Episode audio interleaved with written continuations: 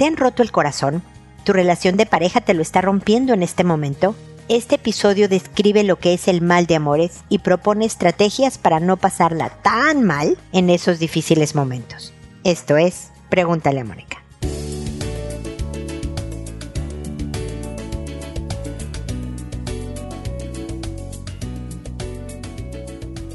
Bienvenidos amigos una vez más a Pregúntale a Mónica, soy Mónica Bulnes de Lara. Como siempre feliz de encontrarme con ustedes en este episodio que primero les recuerda que todavía están a tiempo de inscribirse para escuchar la conferencia, la charla que voy a dar sobre educación de hijos. Se llama SOS, mi hijo no me obedece. Es el miércoles 3 de agosto a las 7 horas, 7, 19 horas, pues para que quede más claro, 19 horas en Chile, así que chequen en los países en donde estén qué horas serían ahí y no se lo pierdan, pero tienen que inscribirse a través de Instagram para que puedan pues llenarme un pequeño formatito que nada más me sirve para mis estadísticas. Tiene un valor muy, muy simbólico. Son 12 dólares, 10 mil pesos chilenos que realmente espero que no sea oneroso porque créanme que le van a sacar jugo a cada centavo. Van a encontrar dónde, eh, cómo más bien diseñar una estrategia educativa, cuáles son las ideas más claras para pensar en cómo me debo de comportar con el hijo cuando me está desafiando, por ejemplo, cuando no está obedeciendo las reglas, cuando me le estoy pasando gritando y siempre diciendo que no y quiero mejorar el ambiente de mi casa.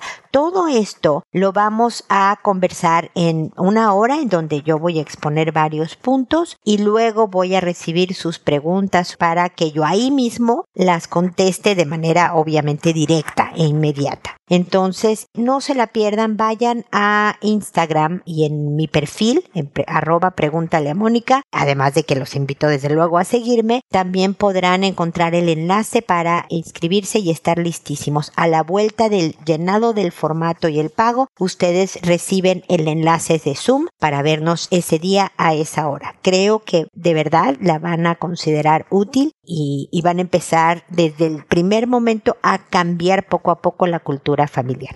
Pero bueno, el día de hoy quiero hablar sobre el mal de amores. Es un tema muy distinto a la educación de hijos. Este se refiere obviamente a la relación de pareja. Cuando no somos correspondidos, por ejemplo, alguien nos gusta, estamos enamorados de alguien que nada más no nos hace caso. O estamos en una relación y la terminamos. Me terminaron, peor aún, me rompen el corazón. O estoy en una relación y en este momento le estamos pasando tan mal. Él, ella hizo cosas o está haciendo cosas que me rompen el corazón, ¿no? Todo esto provoca lo que en el lenguaje coloquial, en, en el día a día, conocemos como el mal de amores, que es este malestar, que incluye un malestar físico yo he conocido personas que me han dicho, me duele físicamente haber terminado con esa persona realmente sentía que me dolía el corazón y esto es algo que está científicamente comprobado, ¿no? Que realmente la emoción es tan intensa que nuestro cuerpo le está escuchando, le está leyendo y hay síntomas digestivos, cardíacos, inclusive puede subir la presión arterial, una serie de cosas y desde luego el ánimo está por los suelos, creemos que no vamos a superar esa etapa, estamos como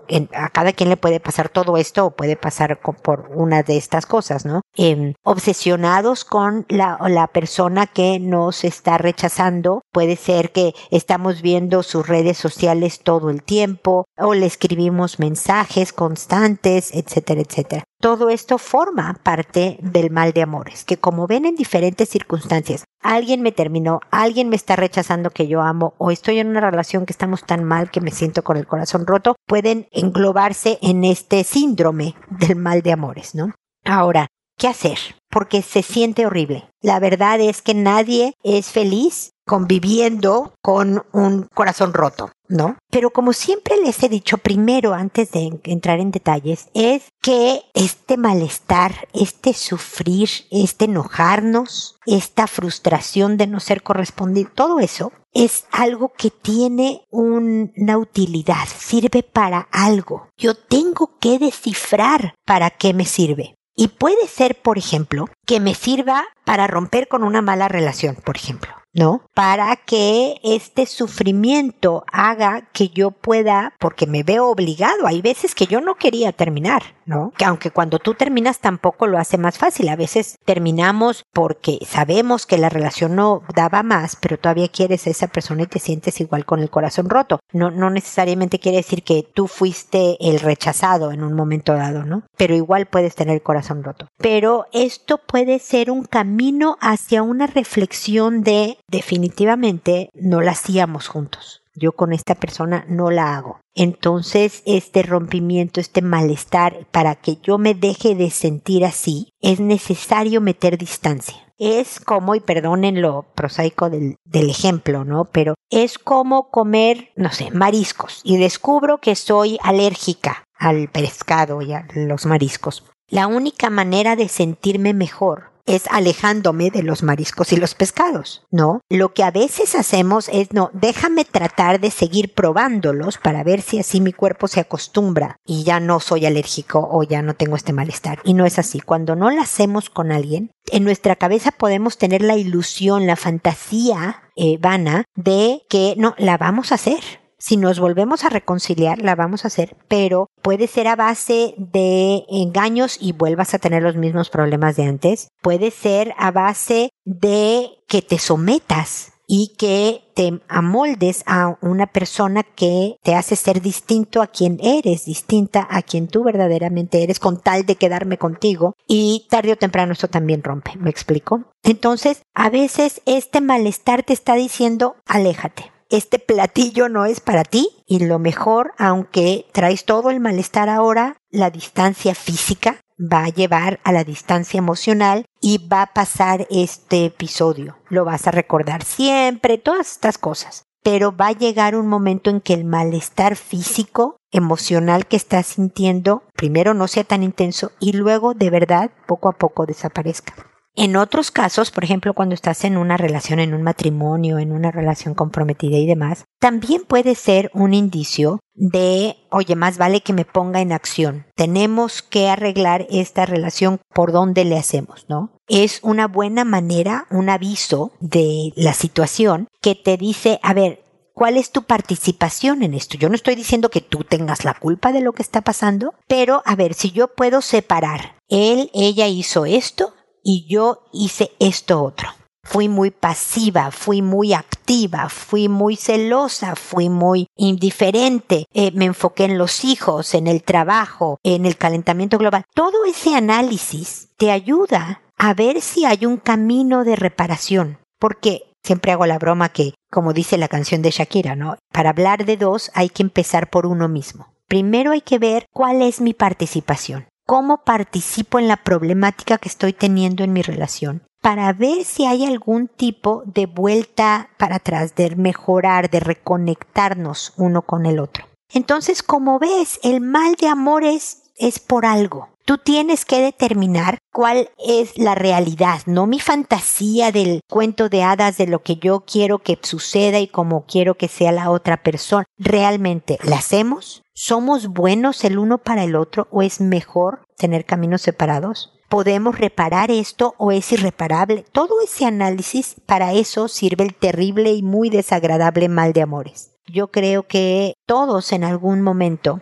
o la gran mayoría de las personas lo hemos sentido alguna vez y por eso te lo digo en carne propia, no, no es padre estar viviendo algo así. Pero pues aprovechalo, ya que lo estás viviendo, ya que no hay de otra más que estar en esta situación, sácale jugo, analízalo y entonces empieza un plan de acción, ya sea para meter distancia física y emocional o para una estrategia de reconexión si eso es lo posible en esa relación. Pues bueno, ese es mi comentario inicial. Espero que les sea útil. Saben que me pueden escribir para comentarme, preguntarme, contarme su caso en www.preguntaleamónica.com en el botón envíame tu pregunta. Ahí está en varios lugares de la página para que puedan contactarme y estar en el episodio siguiente de Pregúntale a Mónica y yo pueda resolver su consulta. ¿Ok? Ahora me voy a sus consultas, precisamente las que recibí en estos días. Como saben, a todo mundo le cambio el nombre para proteger su identidad, para que sea absolutamente anónima. Lo hago por orden de llegada, voy contestando conforme me va llegando las consultas. Una vez que he contestado y se publique el episodio en la página, a esas personas que me consultaron les envío un correo diciéndoles el número de episodio que es, que este es el 1193, imagínense, estamos por llegar a los 1200, el título del episodio y el nombre que le inventé para que sepa cuál es su consulta, pero además les mando el enlace directo al episodio para que no tengan que abrir la página, hacer clic aquí y allá o ir a Spotify. No, clic en el enlace y inmediatamente pueden escuchar mis comentarios al respecto de su consulta, ¿ok? Lo hago por audio, lo hago por podcast porque de esta manera puedo contestarte más personalizado, oyes mi tono de voz, me puedo extender un poco más que en un texto o en un correo, pero además hay mucha gente que nos está escuchando y puede estar pasando por la misma situación o algo semejante de lo que tú estás haciendo y por lo tanto le pueden ser útiles los comentarios que pueda yo hacer al respecto.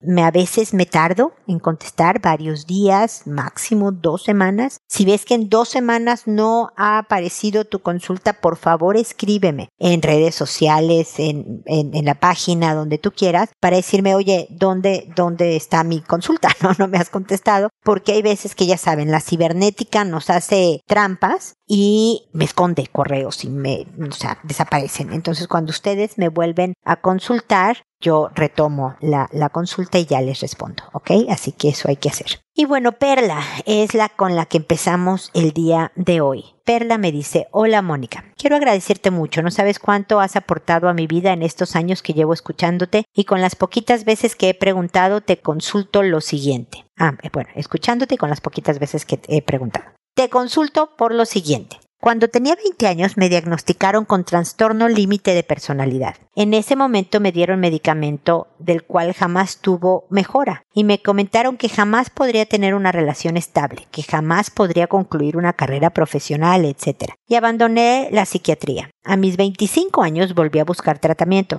Me dijeron que no tenía TLP, que tenía rasgos de rasgos solamente de TLP y TOC, ¿no? El obsesivo compulsivo, el trastorno obsesivo compulsivo. A ese momento acabo de concluir mis estudios universitarios, estaba muy estable laboralmente, pero tenía problemas con mi exnovio y por ello decidí atenderme pensando que disminuirían los problemas. Soy muy exigente. Un día me sentí incómoda, acoso, con el psiquiatra y también abandoné esa psiquiatría e igual jamás observé cambios. La verdad me parecía pesado pagar 50 dólares por semana y no ver cambios en mi vida. Jeje. Me daba más felicidad pagar e irme al cine o algo así. Gracias a Dios, a ti, mi fe y demás cosas que me han apoyado, he podido crecer. Ahora tengo mi propia empresa, he podido sanar heridas de mi infancia y llevo una excelente relación con mi alrededor. Digamos que soy una persona de éxito, y me lo pone entre comillas. Pero tengo un gran problema que aún con el cual no he podido superar y por ello vengo a pedir ayuda. Tengo problemas de control de emociones, ira y enojo. Esto solo me pasa con mi esposo, que es un amor y un lindo todo el tiempo. Yo quisiera superar todo esto y no tomar medicamentos jamás. Encontrar formas de cambiar todo esto. Sé que el grado profesional y la empresa que tengo es parte por mi forma disciplinada, mi excelencia, etc. Pero ejemplo, cuando mi esposo no deja la camisa en la forma correcta y yo no ando al 100 en mis emociones, termino explotando. Tengo crisis donde rompo cosas, grito e insulto. Claro que nadie ve eso más que él. Y claro que él no es perfecto, pero de verdad que no tendría por qué quejarme. Tiene toda la intención siempre de mejorar, de crecer juntos, de escucharme, apoyarme, etc. Pero yo no puedo controlarme en esos momentos, o peor, si me contestó feo, si olvidó una tarea, yo suelo ser muy dura con él. Y ya no quiero. Quiero cambiar eso, pero no puedo controlar mi ira, mi enojo. ¿Podrías ayudarme? No quisiera voltear a ver medicamentos. De verdad no soy nada de quien fui hace 10 y hace 5 años. Nadie lo imaginaría. Creo que hay otros métodos y formas de trabajar mi comportamiento y emociones.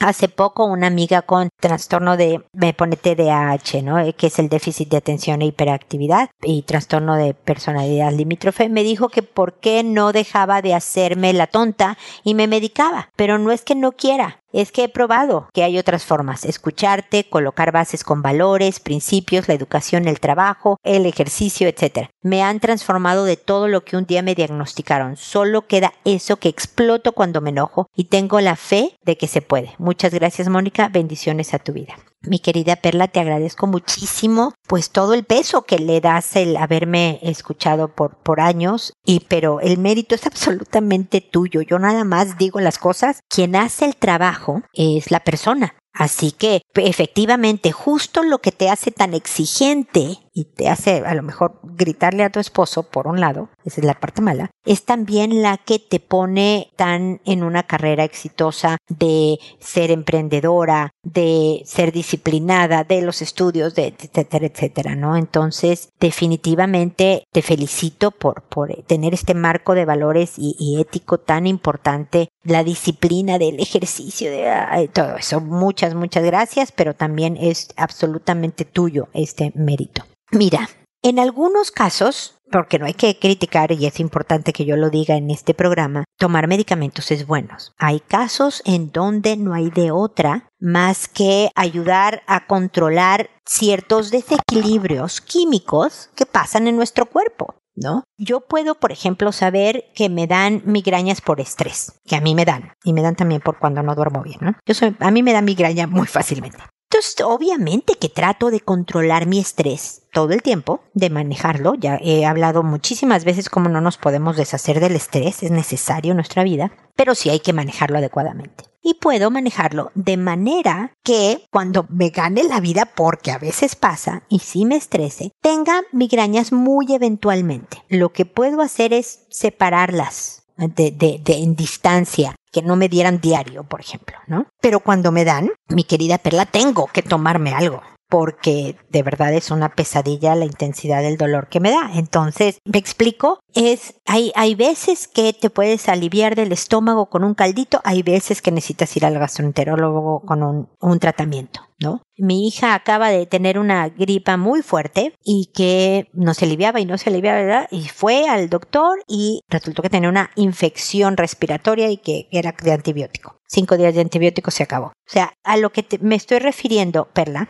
es que, aunque tú ya lo has tratado en diferentes ocasiones, pero también en diferentes edades y etapas de tu vida, y por lo tanto eso lo cambia. Pero lo que quiero establecer aquí es que hay veces que es necesario decir, ¿sabes qué? Esta es una época con demasiada ansiedad en mi vida, que no estoy diciendo que tú la tengas en este momento, y por lo tanto voy a ir a recibir un tratamiento de la ansiedad por, me voy a poner dos meses en lo que hago una serie de conductas que me ayuden a manejarla mejor porque yo estoy contigo, tú me has escuchado, creo lo suficiente para saber que yo soy muy psicóloga cognitiva conductual, ¿no? la parte cognitiva, entender qué me está pasando y cómo me está pasando, y la conductual es poner acciones concretas en mi comportamiento que me ayuden a contrarrestar lo que me está pasando. Yo creo mucho en eso y creo que si lo que me estás diciendo tú se acotas, es, es, es específico, de fíjate que al que le grito y insulto y le lo trato fatal es a mi esposo, cuando algo no hace como yo quiero, es algo que sí puede ser conductualmente arreglado. Porque digamos que tu cerebro optó, no, no conscientemente, no fue algo que tú dijeras, sabes que tengo que desahogar parte de, ahorita que ya tengo un negocio propio, ya que estoy bastante bien en mi vida en general, tengo que escoger una salida de estreses y de control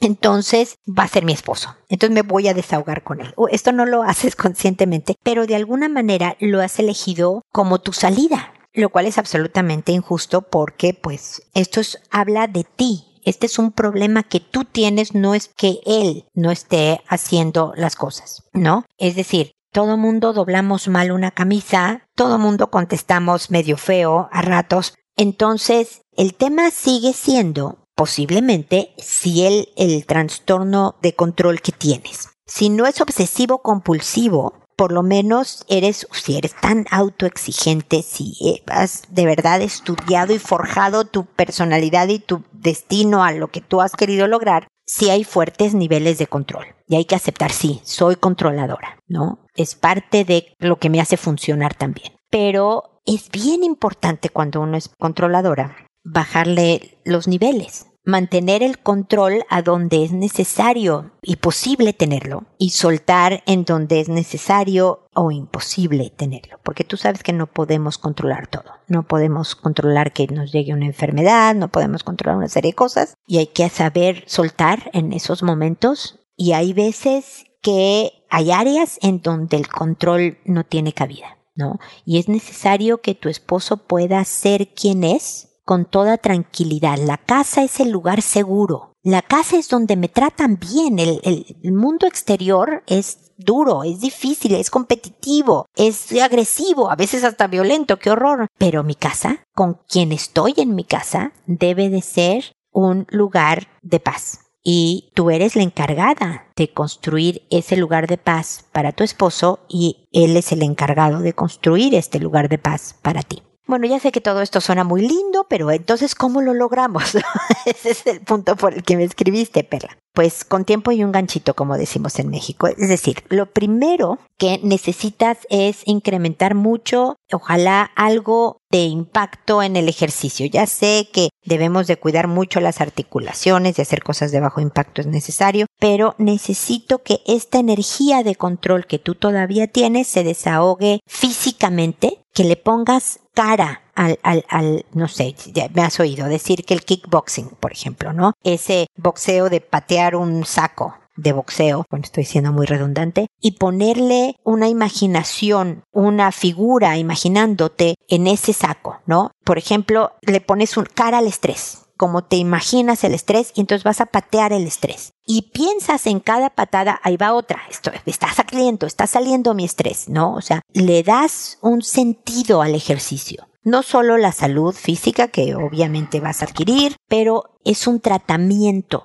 de control o contra el control excesivo o contra el estrés que provoca el no poder controlar y la frustración que te provoca ver cosas fuera de tu control. ¿Cómo no controlaste a tu esposo lo suficiente para que doblara la camisa o la pusiera donde tenía que ponerla? Me explico entonces, parece que no están conectados, pero es parte de un tratamiento. Otra cosa que vamos a intentar primero es que tú hagas algo poco característico. Por ejemplo, si, si lo que hizo fue, ¿qué me dijiste? ¿Doblar o guardar la camisa? Estoy buscando y no encuentro dónde me lo dijiste. Pero, pero bueno, pongamos que, que no dobló bien la camisa, como a ti te gusta que quede doblada. Bueno, por dos semanas, mi querida Perla, me gustaría que dejaras un par de camisas tuyas, blusas, lo que sea, eh, o pantalones, o lo que quieras de siempre mal dobladas, mal, mal hechas tú que eres de súper excelencia, súper disciplinada, quiero que te obligues a sacudir a tu cerebro, que te vayas a trabajar dejando esa camisa mal doblada o fuera de su lugar. O la dejaste en la percha o en la silla en vez de colgarla o guardarla o en el bote de la ropa sucia. Quiero que a propósito contigo hagas algo que digas, oh, qué horror, ¿no? Si cada vez que sales de tu casa cierras la puerta del baño, bueno, te vas a ir sin cerrar la puerta. ¿Me explico? Vas a sacudirte un poco. Ya sé que todavía no llego a la parte de los gritos con el marido, pero créeme que es parte de la preparación de la tierra. Entonces te pido dos semanas de eso y dos semanas de ver, a lo mejor me dice, ¿sabes qué? No me fui a kickboxing porque ni me gusta, pero salgo a correr. Y entonces eh, en cada zancada yo pensaba que estaba sacudiendo el estrés o la intensidad de una emoción o la rabia que me enojó, el tono de voz que usó. Me... O sea, imagínate el momento y en cada paz, paz, paz, golpe del, al correr o el ejercicio que hagas, cómo le aplicaste la, la imagen, la dirección, la intención por lo que estás haciendo ese ejercicio en ese momento dado. Y luego dos semanas de algo, de desorden, te voy a decir, algo de cambiar tu rutina, de dejar algo ligeramente mal hecho, pero lo suficiente, no tan ligero que no te cause inquietud. Quiero inquietarte. Quiero que salgas diciendo, ay, no hice esto. ¿No? Este, o eso se quedó mal acomodado. Si te gusta que, no sé, que la plantita esté en la izquierda de la, mesa la pusiste a la derecha y, y, que vivas con ver a la plantita en el lugar que no va. Espero estarme explicando, mi querida Perla. Y en dos semanas, vuélveme a escribir, por favor. Vuélveme a escribir y quiero que me cuentes cómo te sentiste, si fue fácil, si fue difícil, si en eso no tienes problema porque es parte de una tarea y entonces pum, pum, pum lo haces y puedes controlar esa ansiedad. Eh, me interesa mucho tu reacción a eso créeme que en muy poco tiempo vamos a llegar a que pares los gritos, porque por lo visto escogiste un muy buen hombre. Y los buenos hombres como las buenas mujeres no se encuentran tan fácilmente como para que sean parte de tu vida. ¿No? No es que estén ahí formados en fila los buenos hombres esperando a estar con nosotros o las buenas mujeres esperando estar con otras personas. Entonces, hay que cuidar una buena relación, una buena persona cuando la tenemos con nosotras. Alguien que te ha apoyado y que te quiere y que todo eso. Entonces, vamos a lograrlo sin medicina, pero como lo haces tú las cosas, con trabajo y con disciplina y yo espero que muy pronto, muy muy pronto, no vamos a esperar mucho tiempo para que cuidar pronto esta relación, las cosas empiecen a estar mucho mejor con ustedes y él mismo note la diferencia, ¿ok? Así que espero tu correo en dos semanas, ahí me cuentas. Acuérdate desde el botón de eh, Pregúntale a Mónica en mi página www.preguntaleamónica.com. Muchas gracias, Perla. Y ahora está Romano que me dijo, mi amigo ya ha abandonado cuatro carreras, actualmente está cursando una que también quiere votar. No le gusta nada, dice que no sabe qué le gusta, no se ve trabajando en nada. Él ya tiene 30 años y dice que es frustrante. La verdad, no sé cómo orientarlo. Mira, Romano, como amigo, ya el ser oreja, el, el escucharlo, el decirle, hijo, qué mala onda, debe de ser muy frustrante, porque me imagino que a ti no te pasó esto de estar con, en la quinta carrera, ¿no? Sin saber qué hacer. Pero ya es, es de buen amigo el escucharlo y, y como validar sus sentimientos de sí, debe de ser frustrante, sí, debe de ser o sea, sentirse mal, ¿no? Todo esto, qué mala onda. Eso consuela, ¿no? Pero también en algún momento, si se abre la conversación para, hijo, ¿qué puedo hacer? El tú decirle, oye, ¿por qué no dejas de estudiar y ponte a hacer cualquier cosa? Ya sé que nada te gusta, o no sabes que te gusta ni siquiera. Encuentra un trabajo, de que sea, de mesero, de bibliotecario, este, de asistente en una oficina, de recepcionista en una oficina, no importa, no importa, rompe el esquema porque creo que estudiar una carrera y no, esto no es lo mío, y la otra y no, esto no. O sea, ya venció el, patrón de en los estudios no me están llenando mis inquietudes. Entonces vamos a hacer otra estrategia, vamos a ver cómo nos funciona. Voy a empezar a trabajar, voy a empezar a hacer algo. A lo mejor también descubro, mira, no, no es lo mío. Pero aquí hay, hay dos caminos, Romano. Si algo que te puedo sugerir es que le pongas a escuchar mi audio. Al fin que tú no te llamas Romano, no estamos diciendo de qué país es, de qué universidad. No sabemos nada del nombre de tu amigo siquiera, ni siquiera lo tengo inventado. Así que está muy protegido toda esta situación. Le puedes poner este audio diciéndole, oye, pues te quiero tanto. Quiero que estés bien pronto. Y por lo tanto consulté por este lado. ¿No? Y mira, esto es lo que me dijeron. Porque, a ver, hay, el trabajo puede ser dos cosas, ¿no? Porque dice, no se ve trabajando nada. Hay veces que el trabajo es vocación. Fíjate que yo estudié para em, arquitecto y la arquitectura es mi vida.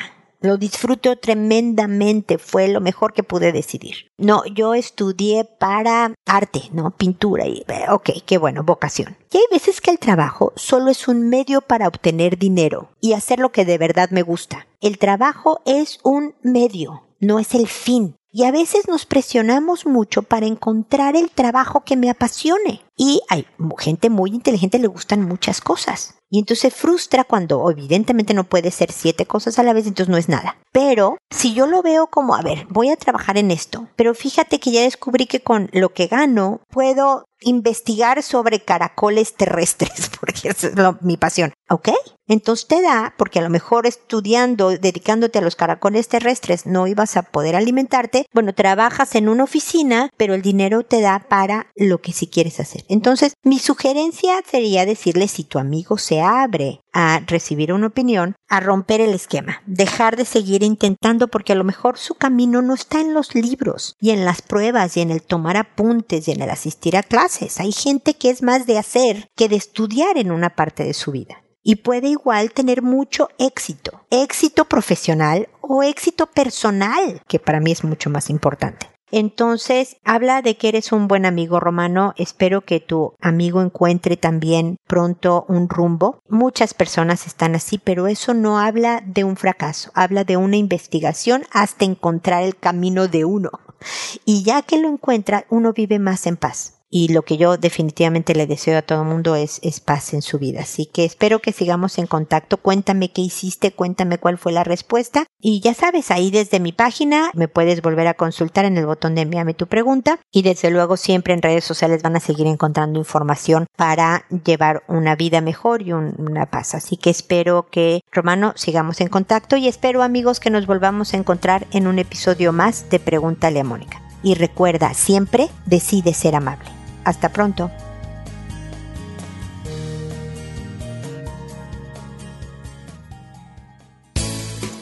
¿Problemas en tus relaciones? No te preocupes, manda tu caso, juntos encontraremos la solución. www.preguntaleamónica.com Recuerda que tu familia es lo más importante.